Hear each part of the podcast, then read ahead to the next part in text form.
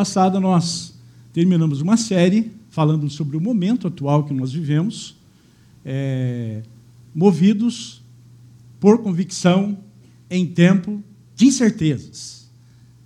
Todas as palavras são para instruir a cada um de nós a vivermos o momento atual que vivemos. E encerrando essa série, não quer dizer que nós passamos por um período de certezas, pelo contrário. E falando em incerteza, em tempo de incerteza, há o grande risco de, no meio da incerteza, nós perdermos a alegria. A alegria, a felicidade, é um tema até mesmo falado hoje nessa época de festa carnavalesca, onde muitas pessoas estão euforicamente buscando na folia, na farra, nas diversões de rua, a felicidade. Esse é o atual momento do nosso país. E eu aproveito para trazer aqui uma palavra de alguém bem antigo, um filósofo matemático, um dos mais brilhantes filósofos da sua época, filósofo cristão, Blaise Pascal, onde ele vai falar algo muito interessante que serve para todo o tempo. É engraçado que esses, esses filósofos eles se tornam bem conhecidos porque eles falam coisas tão óbvias. Eles conseguem entender o que a realidade é e conseguem falar para a gente coisas difíceis de maneira simples. Por exemplo, ele fala que todas as pessoas, todos nós, buscamos felicidade. E essa é uma verdade. Pelo menos em parte, todas as pessoas buscam a felicidade. Não há exceção para isso. Por mais diferentes que sejam os meios que usam, todos têm esse fim vi em vista. A razão de alguns fazerem guerra e outros a evitarem é o mesmo desejo, visto de lados diferentes. A vontade jamais dá um passo sequer que não seja nessa direção, diz ele. Essa é a motivação de toda ação de qualquer pessoa. Aliás, ele continua esse texto dizendo que até mesmo aqueles que se enforcam o fazem no desejo de buscar a felicidade. Até mesmo aqueles que buscam o suicídio como solução para a sua felicidade. Essa, essa é uma verdade. Essa é uma verdade. A busca pela alegria, pela felicidade, todos nós queremos de uma, alguma maneira ou de outra, buscarmos a felicidade. A felicidade virou uma tirania. Você é obrigado a ser feliz nos nossos tempos de hoje. Mas há um outro livro, um outro estudioso, Eduardo Gianetti. Eduardo Gianetti, ele faz um estudo sobre a felicidade e é muito interessante, ele se aprofunda nesse tema, dá para concordar com algumas coisas, outras não, mas ele está é, refletindo essa, essa tirania de, dos nossos tempos da busca pela alegria, pela felicidade. E ele diz então: se a felicidade é a finalidade maior da vida, o objeto derradeiro ao qual tudo o mais se subordina, então por que não viver em estado de embriaguez estática? E aqui a palavra estática é no sentido de extasiado, maravilhado, e não de parado. Aí teríamos que usar uma outra é, estático com S aí, né? para que não haja nenhuma ah, mal entendimento nesse momento de, dessa expressão. Mas é, ah, deixando para lá isso, o que importa é o que ele diz, a pergunta que Janete faz. Ser feliz é só isso que importa? Será que só isso ah, que importa na vida? Esse é o fim último da vida? Essa é a última causa da vida? Essa é a finalidade de viver? Eu vivo para ser feliz. Eu não quero mais esse casamento porque eu, eu mereço ser feliz. As pessoas estão em busca de serem felizes a qualquer custo. Será que é isso mesmo? E assim como ele faz essa, esse questionamento, e por isso que ele está aqui, para nos ajudar a fazer esse questionamento, nós também começamos a fazer esse questionamento na certeza de que, se de fato esse é o fim último, essa, esse estado de felicidade constante, dando certo tudo na vida, saúde, dinheiro, e como o pessoal costuma dizer no final do ano, na passagem de um ano para outro, né? saúde, dinheiro e prosperidade, desejando um, um para o outro isso.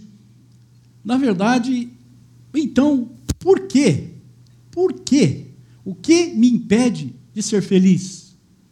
Porque tem situações sentimentos, ocasiões, circunstâncias que impedem que eu experimente a felicidade, a alegria. E que, que situação é essa que uh, nós vivemos? Queremos, ansiamos por felicidade, ansiamos por viver felizes, mas sempre encontramos barreiras, situações que roubam a nossa esperança. A cultura nos dá algumas dicas Felicidade é a ausência de sofrimento. Ou seja, quando não, há motivo de choro, de dor, de sofrimento, aí sim eu sou feliz. Quando não tenho nenhuma razão para chorar, ou para ah, qualquer dor, aí eu sou feliz. Ou então, a satisfação dos prazeres, quando de fato eu tenho prazer, é, sou feliz quando eu tenho uma, uma uh, o que produz êxtase, o que produz muita alegria. É? Esse é, o que, é isso que a cultura diz. E por conta disso, muitos de nós, diante do sofrimento, a gente se esconde, a gente foge, foge do casamento, foge do trabalho. Esse trabalho está me gerando humilhação, está me gerando sofrimento, está me gerando é, tanta angústia, tanta ansiedade, é melhor mudar de emprego. Isso não está me dando prazer e alegria, então é melhor eu mudar de igreja. É? Mas será que é de fato assim? Nós vamos chamar, tem que chamar outro, outro escritor aqui para nos ajudar. Augusto Cury, que escreveu recentemente esse livro, O Homem Mais Feliz da História. É sempre o homem mais feliz, o homem mais inteligente, é sempre essa temática, né? Evidente que ele está falando aqui de Jesus sendo o homem mais feliz da história. Né? Mas nesse livro, Cury conta a história, a saga de um psiquiatra ateu em busca, freneticamente, em busca do código da felicidade que ele iria encontrar nas páginas do Sermão do Monte. E nessa saga é que o autor desenvolve, com todo o seu, seu jeito de falar poético, ah, uma reflexão profunda a respeito da, do sofrimento e da alegria. Ele diz assim: a grande maioria das pessoas em todo o mundo falhou em desvendar os códigos da felicidade. A grande maioria. Ricos quiseram comprar a felicidade com seu dinheiro, mas ela bradou: Não estou à venda. Celebridades quiseram seduzi-la com sua fama, mas ela soprou-lhes aos ouvidos: Me encontro nas coisas simples e anônimas. Generais quiseram dominá-la com suas armas, mas ela exclamou categoricamente: Sou indomável. Jovens quiseram capturá-la com um prazer rápido, mas ela, sem meios, meias palavras, proclamou: Sonhos sem disciplina produzem pessoas frustradas, e disciplina sem sonho produzem pessoas fracas. E ainda, os seres humanos sempre procuram a felicidade como o sedento procura água, como o olfato busca o ar. Como o cientista explora o desconhecido, mas muitos deles morreram como mendigos emocionais, ainda que tenham morado em belas residências. Assim, Cury, esse psicólogo, psiquiatra que tem se aprofundado em vários assuntos do emocional e do espiritual, ele traz à tona aqui uma reflexão. Vivemos em meio à dor e ao sofrimento. Aliás, esse é um tema, dor e sofrimento, curiosamente, é um tema que está em pauta em todas as religiões. Umas negam. Algumas que negam a dor. A dor é apenas uma ilusão. Outras, elas têm o sofrimento como um aspecto redentor da vida. Você está sofrendo porque você está pagando por seus erros do passado. Outras têm outros sentidos, outras é, explicações, mas a dor e o sofrimento é um tema que abrange todas as religiões, ah, porque é um tema da vida. É um tema que tem a ver com a vida. E por falar em vida, eu quero convidar vocês para, junto com Tiago, o irmão do Senhor, que escreve uma pequena carta lá no final do Novo Testamento, a carta de Tiago. Tiago, irmão de Jesus, escreve ali a pessoas que estão sofrendo. Tiago é uma carta muito curiosa. Tiago tem, tem, muito, tem muita ligação com o Sermão do Monte. Talvez porque ele andou com Jesus quando criança, como irmão, e conviveu com Jesus também, mesmo não sendo discípulo. Mas Tiago tem várias referências e vários paralelos com o Sermão do Monte. E alguns mandamentos. Alguns mandamentos, ordens imperativos, e a gente vai ver já já. Mas, para tanto, quero convidar você a me acompanhar na leitura de Tiago, capítulo 1. Ele diz assim: Meus irmãos, considere por motivo de grande alegria o passardes, o passarem por diversas provações, pois vocês sabem que a prova da sua fé produz perseverança. E a perseverança deve ter ação completa, a fim de que vocês sejam maduros e íntegros, sem lhes faltar coisa alguma. Se algum de vocês tem falta de sabedoria, peça a Deus, que a todos dá livremente de boa vontade ele será concedido. Peça, porém, com fé, sem duvidar, pois aquele que duvida é semelhante à onda do mar, levada e agitada pelo vento. Não pense tal pessoa que receberá coisa alguma do Senhor, pois tem mente dividida e é instável em tudo que faz. De acordo com a palavra de Deus, é possível passarmos por dor e sofrimento, aflições, angústias, e assim mesmo, assim mesmo sermos felizes. Você acredita nisso?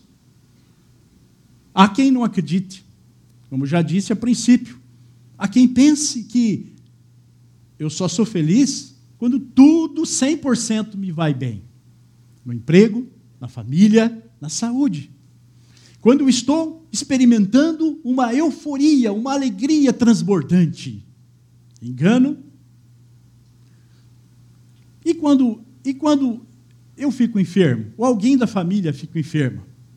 Ainda hoje, minha sogra, que mora comigo há mais de duas décadas, fiquei triste de ver ontem pela manhã o estado de sofrimento dela. Hoje ela completou 95 anos.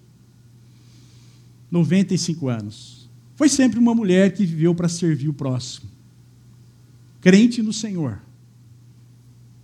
De vez em quando ela lembra os hinos e começa a cantar os hinos antigos. Mas eu vi o estado de sofrimento dela, o início de uma uh, enfermidade mental, uma demência senil, uh, o estado físico, mas ah, no fundo, no fundo, há uma alegria no coração dela por ser acolhida por uma família, pela sua família, por ter construído uma história.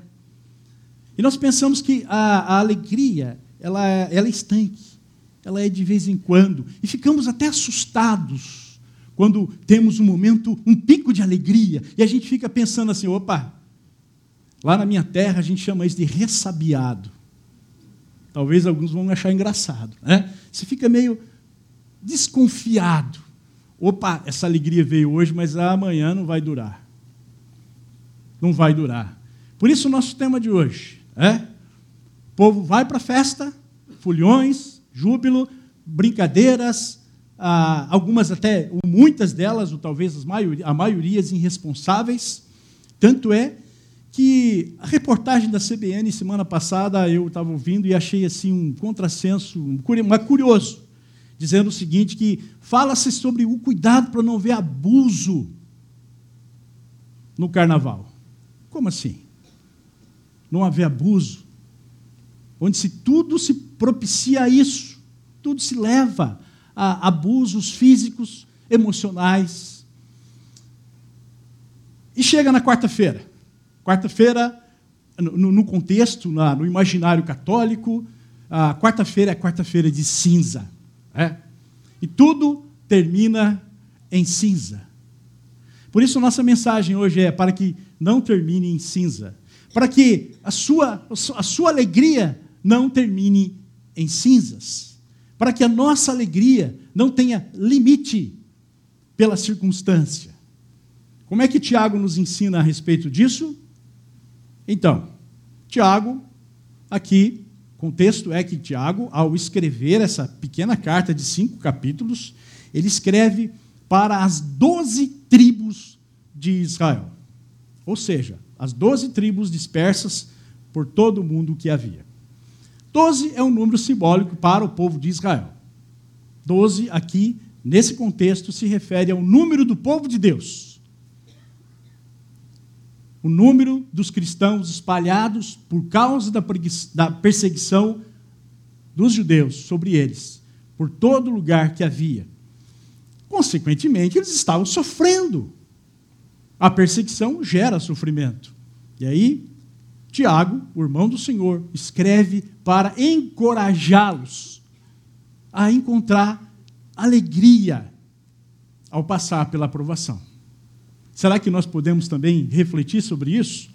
Porque eu imagino que quem é aqui que não está passando por algum momento de dificuldade, de aflição? de provação. E se não passou, fica esperto, vai passar. Porque isso faz parte da vida. Assim, Tiago nos ajuda a. nos traz algumas propostas aqui o texto. Né? Partimos do seguinte aspecto: Tiago, nesses versículos que nós acabamos de ler, traz alguns imperativos e um particípio com força de imperativo. Portanto, ele está nos. Ele não está dando uma sugestão. Oh, se você quiser, faça isso. Se você quiser, se você achar melhor. Uh, não, ele está dizendo faça, seja. E vamos ver esses imperativos que vão nos ajudar a entender qual é a mensagem da palavra de Deus para nós hoje, para vivermos em tempos de incertezas, onde encaramos as aflições e não fugimos da raia. Primeiro, diante das aflições, das lutas, para não acabar em cinzas, nós temos que mudar paradigma. O que é um paradigma? É um padrão de perceber as coisas, de entender a, a vida. É uma maneira de olhar a vida, mudar o padrão da alegria. Desde pequeno, nós fomos influenciados, pelo menos a maioria de nós, a pensar sobre a alegria, sobre a felicidade de um jeito, por um paradigma, por um olhar. E nós encontramos a Cristo, nos rendemos a Ele e achamos que somos cristãos. Até duas semanas atrás, o pastor Ricardo nos colocar é, em xeque aí e a gente ficar: será que realmente eu. Será que realmente eu confio em Deus? É? Será que eu realmente. Eu vi muita gente, e era isso mesmo. Porque o nosso objetivo aqui na palavra de Deus não é trazer momento de, de motivação. Essa palavra não é motivacional, essa palavra é de transformação. E essa palavra do pastor Ricardo fez muita gente refletir para mudar. Quem deixou passar, ouviu por aqui, soltou por aqui, a casa vai cair um dia quando vier a tempestade. Mas quem ouviu por aqui, e eu estou lembrando no final do Sermão do Monte, e guardou no coração e praticou a palavra, e começou a praticar a confiança, com certeza, diante das adversidades, vai passar por ela firme. O texto do versículo 2 diz: Meus irmãos, Considerem, ou tende por, alguma tradução traz, tende por, e aí está o imperativo, considerem motivo de grande alegria o fato de passarem por diversas provações. Calma aí, ouça esse texto, a gente já vai chegar, talvez você esteja perguntando, como assim? Passar por tribulação e ainda alegria? Parece um, um contrassenso, né? Uma ordem contrassensual. Parece uma contradição. O que, é isso? O que, significa isso? Ah, mas vamos ver o que, é diversas. Diversas aqui significa não número, não ah, 300 adversidades, duas adversidades. Não, não é número, mas é, é, é, é diversidade no sentido de algo multicolorido, multifacetado, de várias. Essa semana eu liguei para os nossos líderes de grupo, mandei mensagem, pelo menos para a maioria, pedindo que eles encorajassem os seus grupos no retorno. E alguns deles, até conversei pessoalmente com alguns deles, justamente naquele dia, passaram por algumas adversidades multifacetadas, uma diferente da outra. Filho doente, quase bateu o carro, problema de relacionamento e outros mais, que eu não vou falar aqui. Mas são esses variedades de provações. Um filho doente, uma mãe doente, um carro que quebra, um problema de relacionamento na empresa, o dinheiro que não deu até o final do mês, conta para pagar, enfim, discutiu na empresa. São diversidades de ah, tribulações.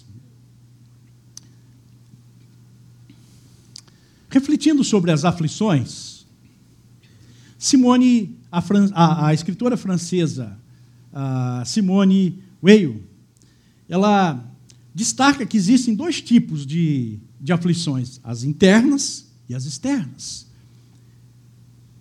Então, as internas é, é aquele amor não correspondido, emoções não resolvidas, ansiedades, sonhos nunca realizados expectativas não satisfeitas, solidão. Como é dura a solidão? Perdas. Mais duro ainda são as perdas. Perda gera estresse. Pode gerar até uma série de perdas, todas somadas, uma somatização de perdas pode gerar até depressão. Enfermidades, o insucesso. Tudo certinho. Dever de casa. Me preparei. Chego lá na entrevista, não passei. Eu estou há um ano e meio desempregado. A minha esposa está bancando tudo, mas até quando? Me sinto humilhado com isso. Insucessos são coisas daqui da alma, do coração. Essas são as aflições internas. Às vezes a gente compartilha, às vezes não. Às vezes vem alguém no gabinete pastoral conversar comigo, com Sauro, pastor Wellington, pastor Juliano, pastor Ricardo, vem compartilhar conosco essas aflições do coração, porque estão demais de pesadas. E é por isso importante compartilhar com seus pastores. Porque é pesado demais. Eu tenho que pedir que alguém me ajude a carregar. Mas tem aquelas aflições externas, como, puxa vida, críticas. Eu fiz tudo certinho, e aí veio alguém que começou a criticar, a falar mal, sem piedade. No, no trabalho, eu tento fazer tudo certinho, mas me perseguem. Ou pode ser que eu seja um chato também, por isso que me perseguem, né? Injustiças. Aquela pessoa que pegou o meu cargo nem preparada estava para aquele cargo. Situações que nos levam a sermos mal interpretados, mal entendidos, os conflitos no trânsito. Não sei se eu posso falar, Juliano, mas eu vi você comentando sobre Campinas, né? Gosta muito, gostou muito de Campinas, mas acha que um, o campineiro é um motorista meio agressivo. Verdade? É isso mesmo? E é mesmo. Você para no sinaleiro olhando no celular assim, e aí alguém, olhando o celular, nem devia estar olhando o celular, né? e aí alguém buzina atrás, né? os dois estão errados. A buzina não tem paciência. É? E qualquer coisa errada que você faz, alguém buzina, alguém se irrita. Parece que no volante todo mundo fica uma fera, né? Uma fera. Até que passa por você xingando e tal, e de repente vira ali a curva e tal, chega, vira essa curva aqui, e de repente chega no estacionamento, e eu chego atrás e, oi pastor, tudo bem? E aí a gente se acalma, né? Quando descobre que a pessoa que, que gerou a irritação, que a gente buzinou, era um conhecido. E a gente se torna normal de novo, né? Estranho isso. Conflitos no emprego. Com o patrão, com o chefe, com o empregado. Conflitos entre colegas de trabalho. E, e o pior ainda é, depois de tudo, você chega em casa, oito horas da noite, a esposa fala: Essa é a hora de chegar? Você olha assim, tem janta pronto. Pode esquentar aí o arroz que sobrou da manhã. Conflitos internos entre casais, mas são conflitos também externos. Falsidade, né? A falciane, né? Que, que você acha que é uma coisa, que te elogia na sua frente, que fala coisas bonitas na tua frente. Olha, você maravilhoso, você é isso, você fez bem esse serviço. Olhe por trás, dá um jeito de te espetar, de cutucar, é? de falar mal de você. E calúnias. Eu não fiz isso, por que estão falando isso de mim? Isso gera aflição. Isso gera sofrimento. Isso gera angústia. Mas espera aí, gente. Voltando naquele, naquilo que eu havia começado a falar. Tiago, pastor, como assim? Tá bom. Passar por sofrimento, por aflição, tá bom, eu passo. Mas ter por motivo de grande alegria, como assim? Aí é demais. Talvez você esteja pensando isso. Mas não é assim. Tiago nos dá pelo menos duas opções aqui para entendermos por que nós devemos nos alegrar ao passar por diversas provações, ou por motivo de grande alegria ao passar por diversas provações. Primeiro, alegrar-se pelos resultados que as provações podem produzir em você, sabia? Se você permanecer firme ali e não se deixar ser engolido pela busca a qualquer custo da felicidade, do bem-estar pleno, completo, achando que o céu é aqui na terra. Se você vencer isso, no final você vai encontrar que houve um proveito, resultados.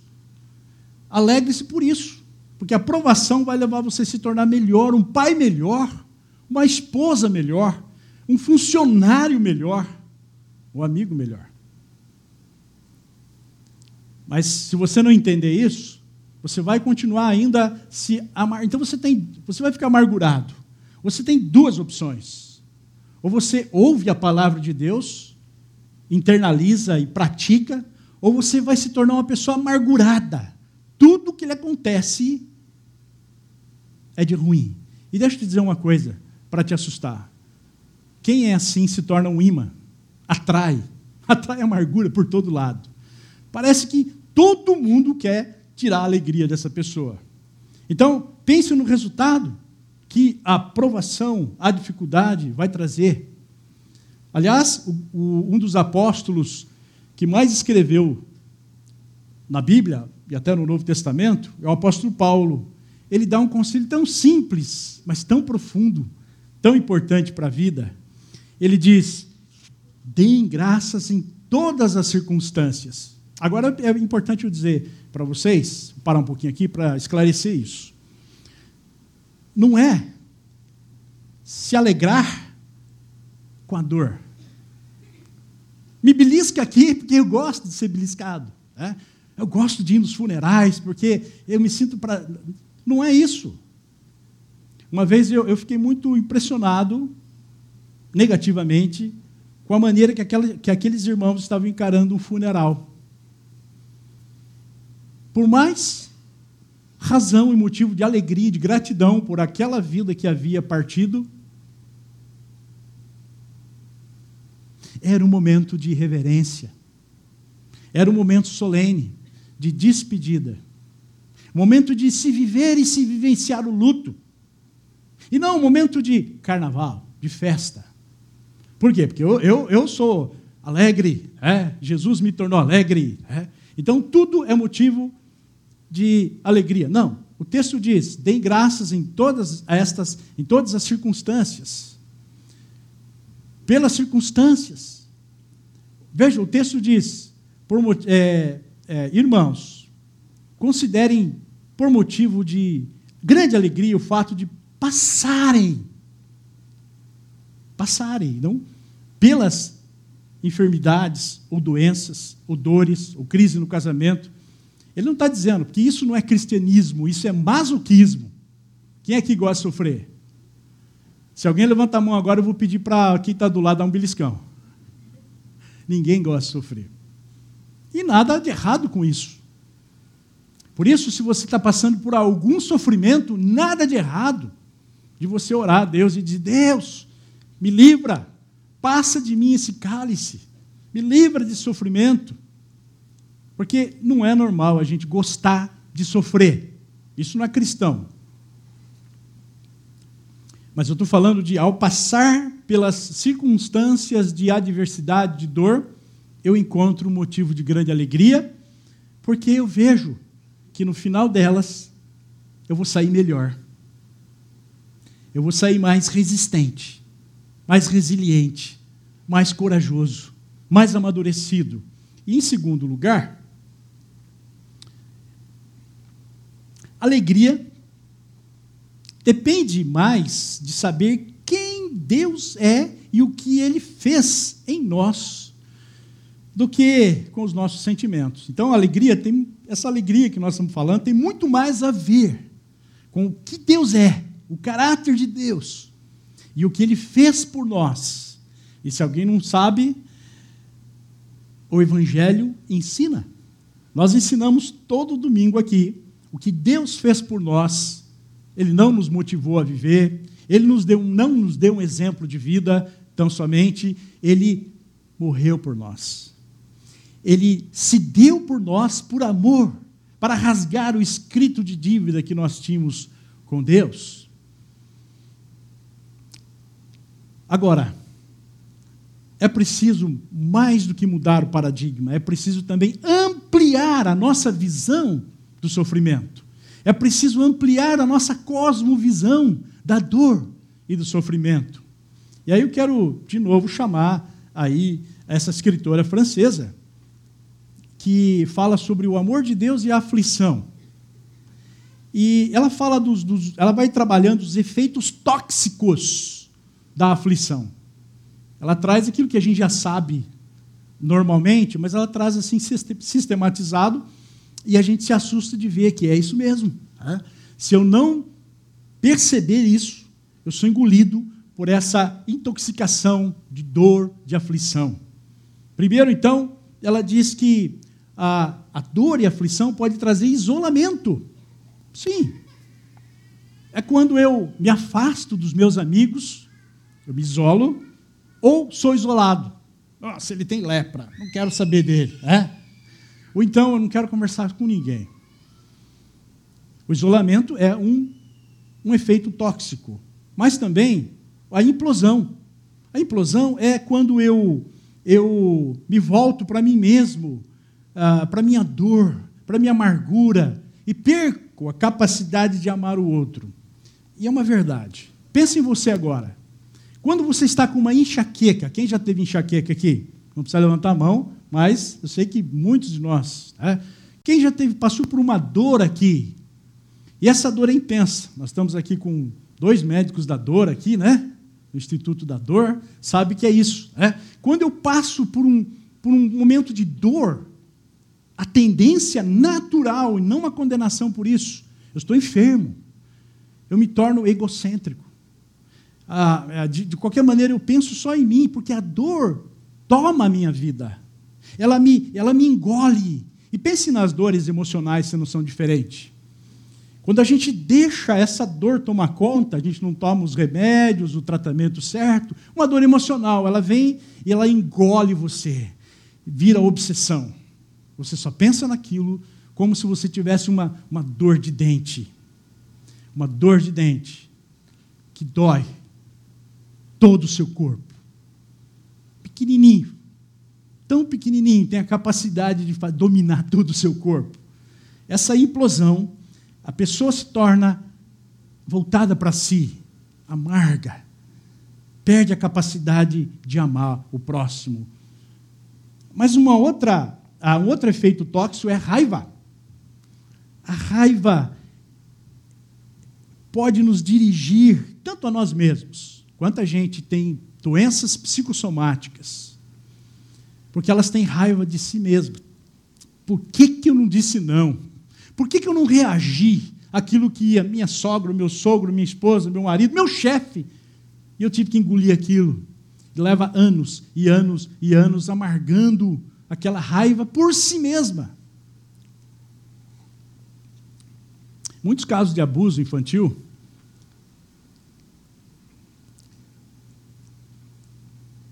com uma certa idade, pessoa diagnosticada, descobre que parte da sua enfermidade é por conta de uma raiva que ela tem de si mesma. Mas raiva também de outras pessoas. A ele é culpado. Meu pai é culpado. O motorista é culpado. A esposa, a gente sempre quer expressar e externar a nossa raiva e às vezes vai até a violência. Esses efeitos são danosos. Mas há também o efeito da condenação aonde, ah, pastor, eu não tenho mais jeito. Eu me sinto totalmente errado. Sempre eu faço tudo errado. Tudo que eu faço está errado. Né? Embora ah, o, o, as aflições não tem nada, pode não ter muito a ver com, com, a, com a condenação, ou a condenação com a aflição, no entanto, ela lança luz às minhas falhas. Está vendo? Falei? Você não ia conseguir.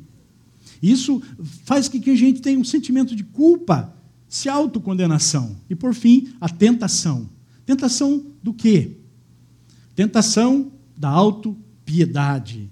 A tentação de flertar com a dor, da cumplicidade com a dor, da autopiedade destrutiva, viciante.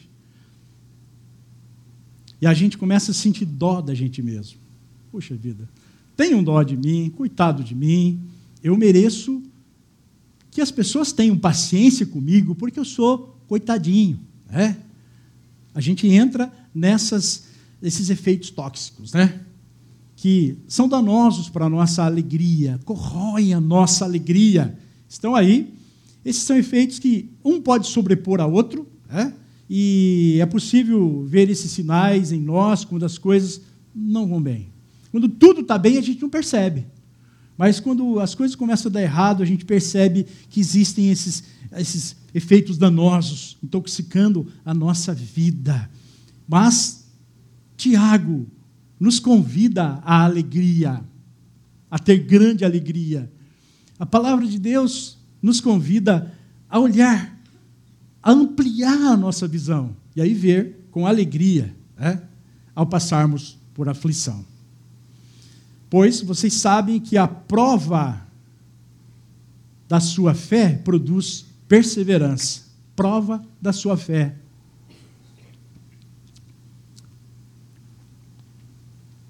Prova da sua fé. Em 1940, o escritor ah, C.S. Lewis, que escreveu, muito, ficou muito conhecido aqui no Brasil, no mundo, pelas uh, fábulas crônicas de Nárnia. Ele escreveu um tratado, no passado, ele era um menino muito inteligente, mas ele era ateu.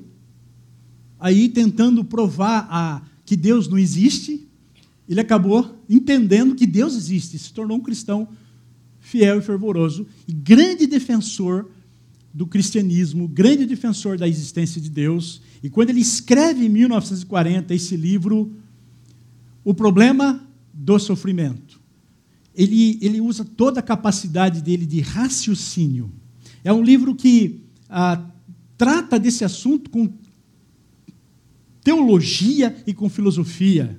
Ele tem elaborações lógicas e prova que pode, Deus pode existir em meio a, a, ao mal. Porque essa era a grande crise. Como é que pode existir Deus se existe o mal?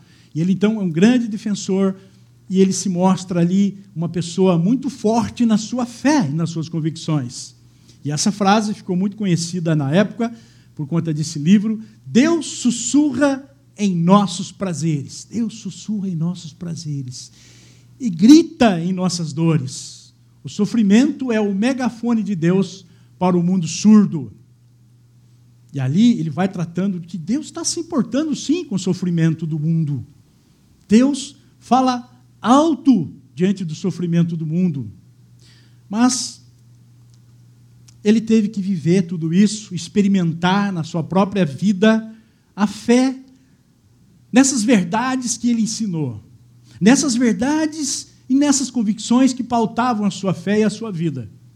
Ele casou-se com Joy em 1958, mas viveu dois anos intensos, felizes, com a sua esposa Joy, que falece em 1960.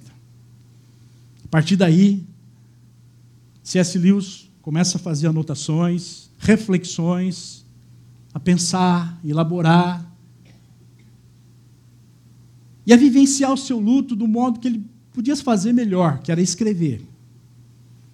E o fruto disso é que em 1961 ele escreve um livro, A Experiência de Alguém que, vive, que Vivenciou o Sofrimento. A experiência de alguém que não somente fala teológica e filosoficamente sobre a dor e o sofrimento, mas que viveu a dor e o sofrimento. Então, ele fala, ele escreve, ah, ele fala que antes, a fé dele, ele sentia que era um castelo forte. Eu tenho uma fé robusta. Mas ele descobriu o seguinte: que o sofrimento destruiu esse castelo forte. É como se Deus soprasse no castelo de cartas dele e desmoronou tudo. E aí ele descobriu que a sua fé era interesseira, que Deus usa, que usa Deus como meio e não como fim. E essa é uma descoberta que uma, quando eu descobri isso, eu fiquei bastante chocado. Eu disse, eu, eu na verdade, eu, eu, a minha fé é interesseira. Eu busco a Deus por interesse a provação, a aflição nos ensina, nos depura, nos transforma. E ele deixa esse legado para a gente. A provação, a dificuldade, o sofrimento me faz pensar a respeito da minha fé. Eu busco Deus, de fato. Eu creio em Deus inteiramente ou eu estou procurando Deus para me proteger de todo mal, para me abençoar, para me dar prosperidade, para ir à frente e resolver os problemas para mim. Isso não é fé, isso é egoísmo. Pois vocês sabem que a prova da sua fé produz perseverança. Existem outras palavras que ajudam a gente a entender, como estabilidade, constância, tolerância, resistência, determinação. E uma palavra que eu gosto, resiliência. Pessoas que passam por lutas e aflições e tribulações e encontram alegria, não pela dor, mas porque sabem que depois de tudo aquilo, ele vai encontrar perseverança, ele vai encontrar resiliência, ele vai encontrar constância, tolerância. Você deve, deve ter ação completa, a fim de que vocês sejam maduros e íntegros, sem lhes faltar coisa alguma. Então, gente, em outras palavras, o primeiro ganho, um dos ganhos, talvez um dos maiores, ao passarmos pela tribulação, pelas aflições, é que nos tornamos mais maduros, menos volúveis, menos é, facilmente convencidos a desistir. Eu quero parar um pouquinho aqui para dizer para você: você está passando aflição no seu casamento, no seu trabalho, no seu ministério onde você serve, Já passou pela tua cabeça em desistir porque você quer ser feliz? Já passou pela sua cabeça a partir de agora que você vai perder a oportunidade divorciando, de se tornar alguém maduro, mais resiliente, mais sábio, mais paciente? Ela tem ação completa. Agora, eu quero trazer uma história aqui do autor desse livro, que há algum tempo atrás eu passei para os seminaristas lerem e que me impactou na época. É um nome difícil de falar, é? Nicholas Walters, Walterstorff, Walterstorff, professor já aposentado do Calvin College,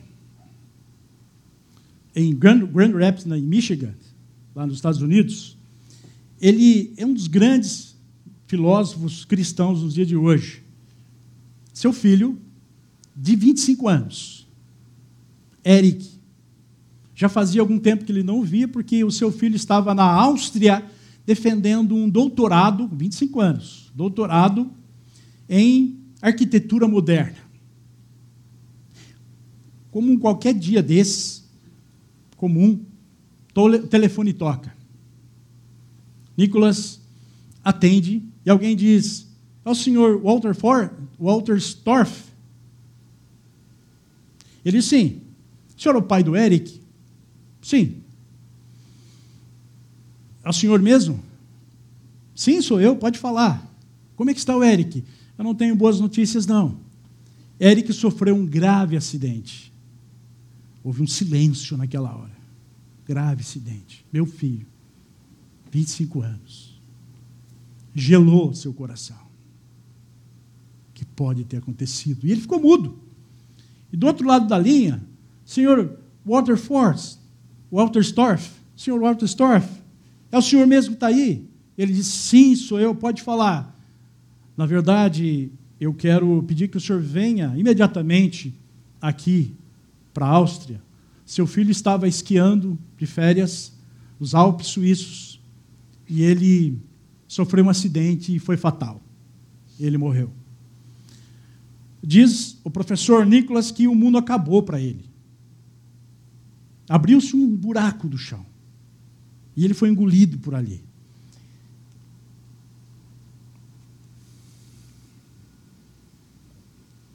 Pai de um menino de 25 anos, fazendo doutorado na Áustria. Podia ser o pai de um menino de 18 anos, ou uma mãe de um menino de 18 anos, que depois do culto saiu andar de moto com seu amigo e ele na garupa.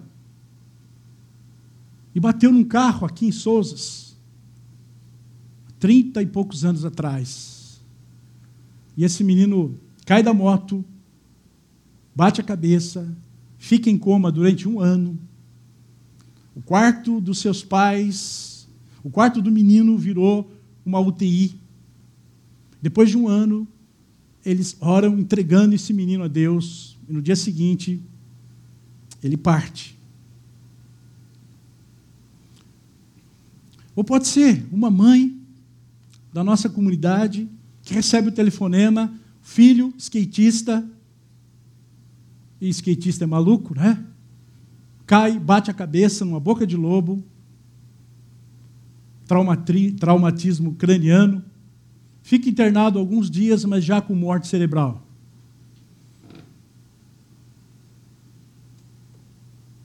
Não importa a idade, é filho. E aquele homem, então, um cristão, filósofo, professor de uma universidade cristã, Calvin College, começa a refletir e trabalhar aquela dor através da poesia, do escrito de uma obra literária que ele chama de lamento. Lamento. A fé em meio ao sofrimento e à dor. A fé. E, e eu, quando eu li, eu vi assim: é, é, não é um livro que explica a dor, é um livro que chora a dor. Eu já dei para algumas pessoas que perderam entes queridos, graves ou não. Quando minha esposa perdeu seu pai com 89 anos. Eu pedi para ela, leve o tempo que for, mas leia esse livro. E ela leu esse livro em, em prantos, pela dor da perda. Importa se foi por um acidente ou se foi natural, é sempre dolorido. Mas nada de errado. Você tem um livro na Bíblia, os Saltérios, os, os Salmos, que tem livros de lamento, onde tem salmos que dizem: Até quando, Senhor? Até quando vai durar a minha dor? E olha, o Senhor é que inspirou aquelas palavras. O pior ainda, tem um salmo, apenas um salmo na Bíblia, que não termina com esperança. Termina dizendo: Olha, a minha alma está vivendo, a companhia da minha alma é as trevas. A escuridão é a minha companhia. São orações que nós podemos fazer e dizer: Deus, está doendo. Senhor, estou sofrendo. Há pessoas que não oram, esbravejam, xingam, amargam, mas não oram. Não oram diante da dor. Depois de toda essa reflexão, ah, o professor Nicolas, no seu livro, ele deixa uma frase muito interessante resultado de passar pelo sofrimento, olhando por um novo paradigma, ampliando a sua visão diante do sofrimento.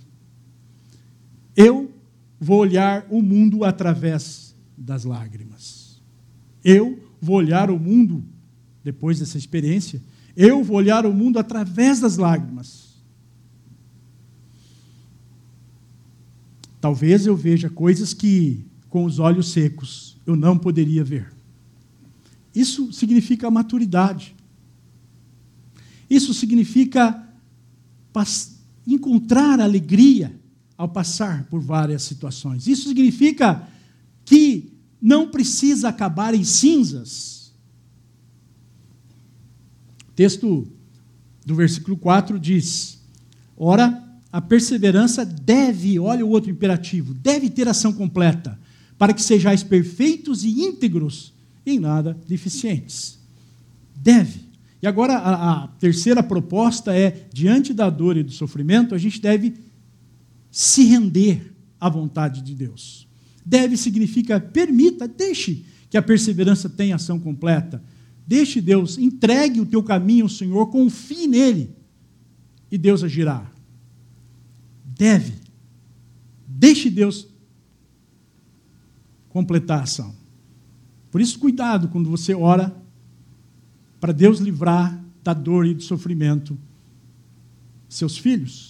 Porque às vezes a dor e o sofrimento vai trazer maturidade e uma maneira nova de enxergar com os, com os olhos lacrimejando, que não enxergaria com os olhos secos. Mas nós temos a tendência de proteger os nossos filhos. Mas eles precisam passar pelo que tem que passar. Gente, diante da dor e do sofrimento, eu olho para Jesus. Jesus não é o meu modelo? Eu não tenho que perguntar para Jesus o que o Senhor faria se eu tivesse na minha, se tivesse na minha pele. Bom, Jesus sofreu mais do que todos nós. Não porque ele sofreu fisicamente na cruz, mas porque lá na cruz ele pagou o pecado, o seu pecado, o meu e de toda a humanidade. A dor da separação de Deus, do castigo de Deus, que era sobre nós, mas foi sobre ele. Então, lá no Getsemane, no jardim de oração, Jesus convida os seus amigos para orar, porque quando a gente está passando por dor, a gente tem que chamar aqueles que a gente confia, que a gente ama, para compartilhar conosco. Mas o que eu quero falar é o seguinte: lá Jesus faz uma oração que me ensina, tem me ensinado ao longo dos anos. Ele diz, Pai, e ele fala isso com muita dor e sofrimento, aflição. Pai, se possível, passa de mim esse cálice. Passa de mim. Jesus ali, ele não esconde a sua dor e a sua vontade. Senhor, se possível, salva a humanidade sem, sem que eu tenha que ser sacrificado. Mas ele termina a oração e diz: No entanto, não faça a minha vontade. Ele se rendeu à vontade de Deus. Ele se rendeu à vontade do Pai. Ele foi submisso à vontade do Pai. E essa é a proposta de Tiago, para que tudo não acabe em cinza. Em cinzas. É que nós nos rendamos à vontade do Pai. Mas Jesus me ensina, eu, me ensina isso. Eu, eu tenho o direito de dizer, Senhor, até quando? Senhor, eu não estou aguentando mais. Senhor, a dor é tão grande. Ore. Você não tem orado? Ore. A mesma experiência traumática pode arruinar você ou fazer de você uma pessoa melhor. Você pode não impedir que algumas coisas aconteçam, mas pode decidir como você vai reagir a elas. Não é verdade? Não dá para impedir que algo de ruim chegue até você. Não dá para você impedir que o sofrimento tenha. Eu não vou sair de casa porque alguma coisa vai me acontecer. Aí caiu um avião em cima da casa da pessoa. Eu tô, fui trágico agora, né? Mas é verdade. A gente quer se proteger para não sofrer. Então a gente não ama ninguém, porque amar é sofrer. Amar é sofrer. Veja Deus, quando Ele nos amou, Ele sofreu por nós entregou a sua vida por nós. Eu não posso impedir que uma pessoa me faça sofrer ou, ou, ou me ofenda, ou me machuque, mas eu, eu, eu tenho naquele momento a decisão do que fazer. E há uma expressão interessante que, que é essa daí: o mesmo sol que amolece o barro, que, que endurece o barro, perdão, também derrete a cera.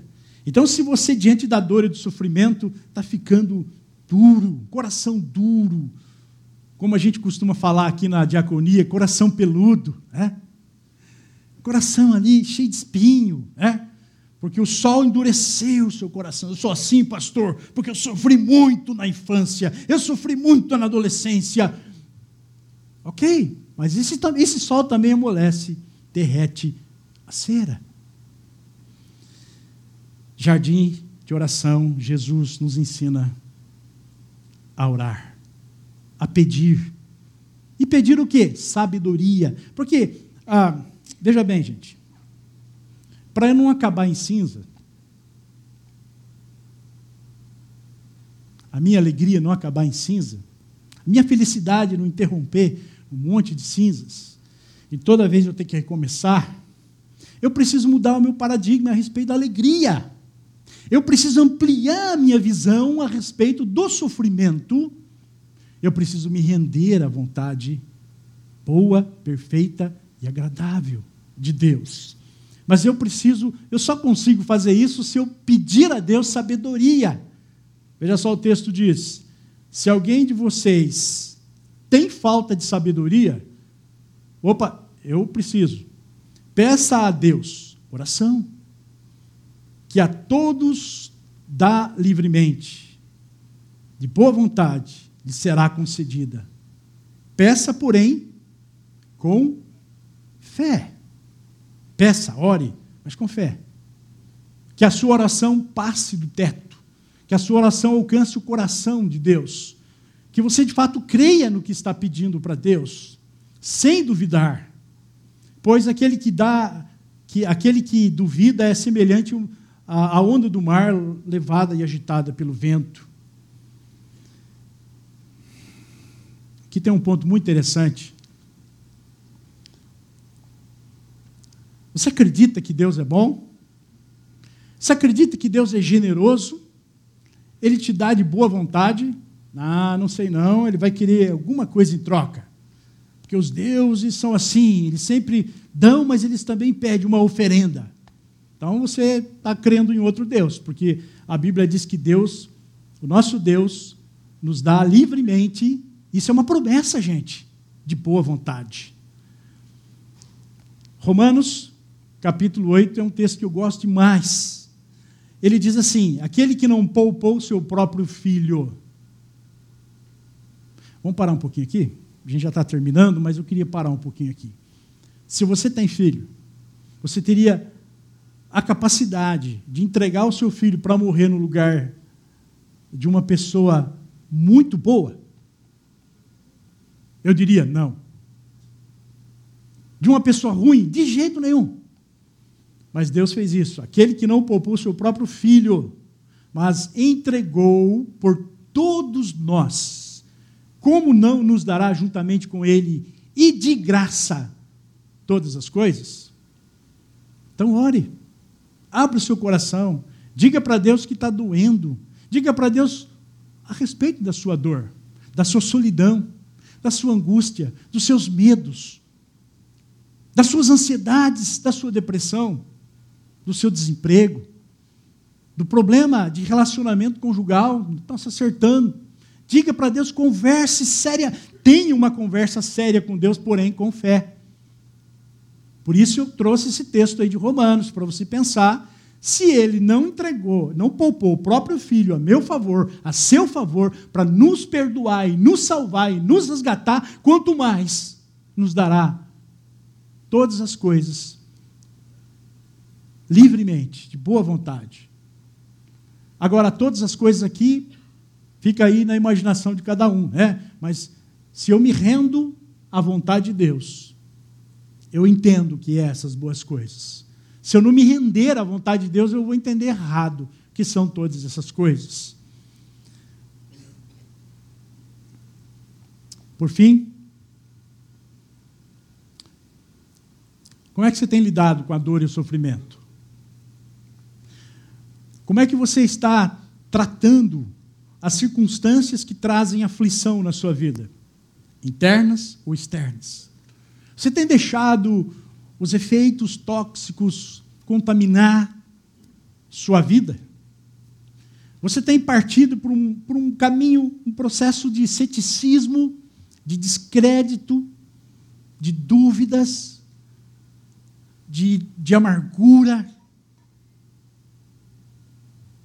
Ou você tem encontrado, em meio às circunstâncias, motivos para agradecer a Deus Obrigado, Senhor, pelas provações, porque elas me fazem tornar melhores. Veja que a Bíblia, a palavra de Deus, as Escrituras Sagradas nos dão luz para vivermos num mundo como esse que a gente está vivendo de violência, de maldades. Ah, esse tempo que a gente ficou aqui, no mundo todo, durante uma hora e meia, quantas crianças morreram?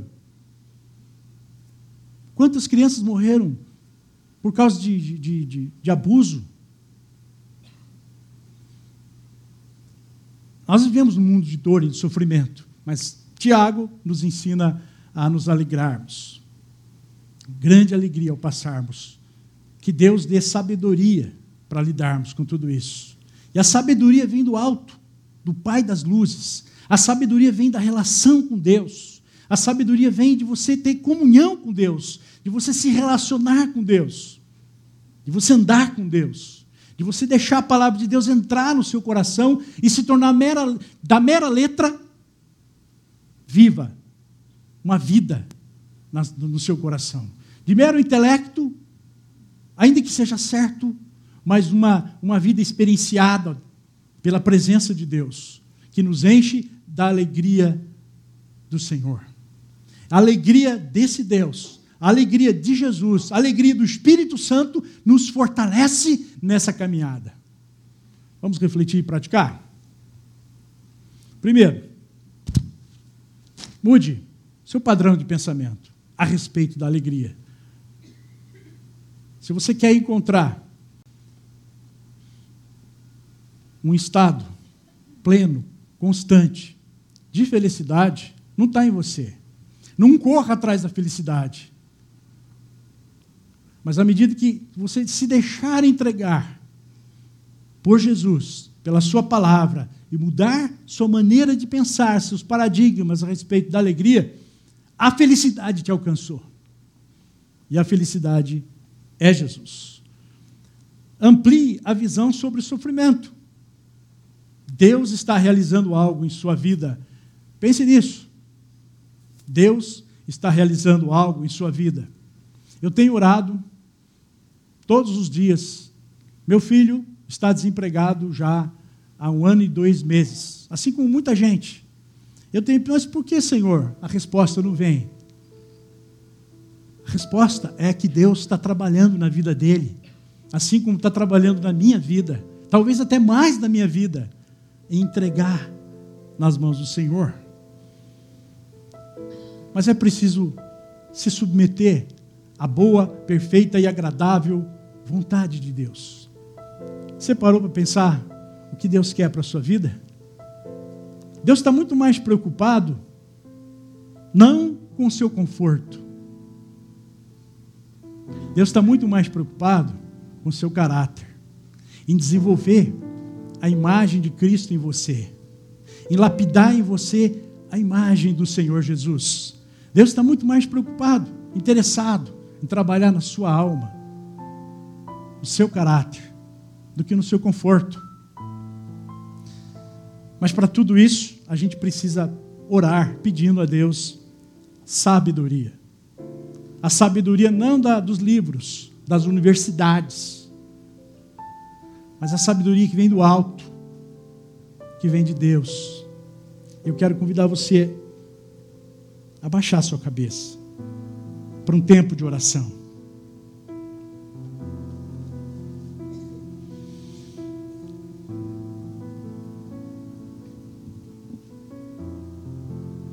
Tempo de oração. Como você tem enfrentado as suas lutas, as dores, o sofrimento.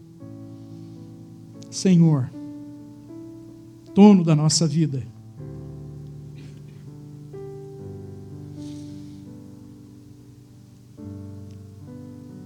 A gente está passando, ó Deus, muitos de nós, por momentos de dor. A gente até está se esquecendo do que é a dor, porque está virando quase que diário, Senhor. A dor da desconfiança, a dor da incerteza, a dor de uma doença, um câncer, do desemprego, a dor dos conflitos conjugais, a dor de ver os filhos crescendo batendo asas, fazendo escolhas que a gente não aprova. A dor, Senhor, de sermos humilhados, a dor de, de sermos deixados de lado muitas vezes, a dor de sermos criticados, caluniados. E agora, Senhor, queremos pedir que o Senhor nos dê sabedoria porque assim, Pai, não vai acabar em cinza. Não. A alegria do Senhor nos fortalecerá a cada dia. E é assim que eu oro, Deus, pelos meus amigos, minhas amigas, por aqueles que nos ouvem pela internet, no Brasil, fora do Brasil, em qualquer parte do mundo. O Senhor é Deus sobre todos e eternamente Deus. Por isso entregamos a Deus a nossa vida e nos rendemos diante da tua vontade. Não sem orar e dizer quanto dói. Porque queremos que a nossa maneira de ver, nossa cosmovisão, o sofrimento, não seja moldado por, este, por esta cultura, Senhor. Cultura esta que, que nos leva à tirania da felicidade. Mas queremos, ó Deus, permitir que o Senhor mude a nossa maneira de pensar a respeito da alegria. Em nome de Jesus. Assim seja. Amém.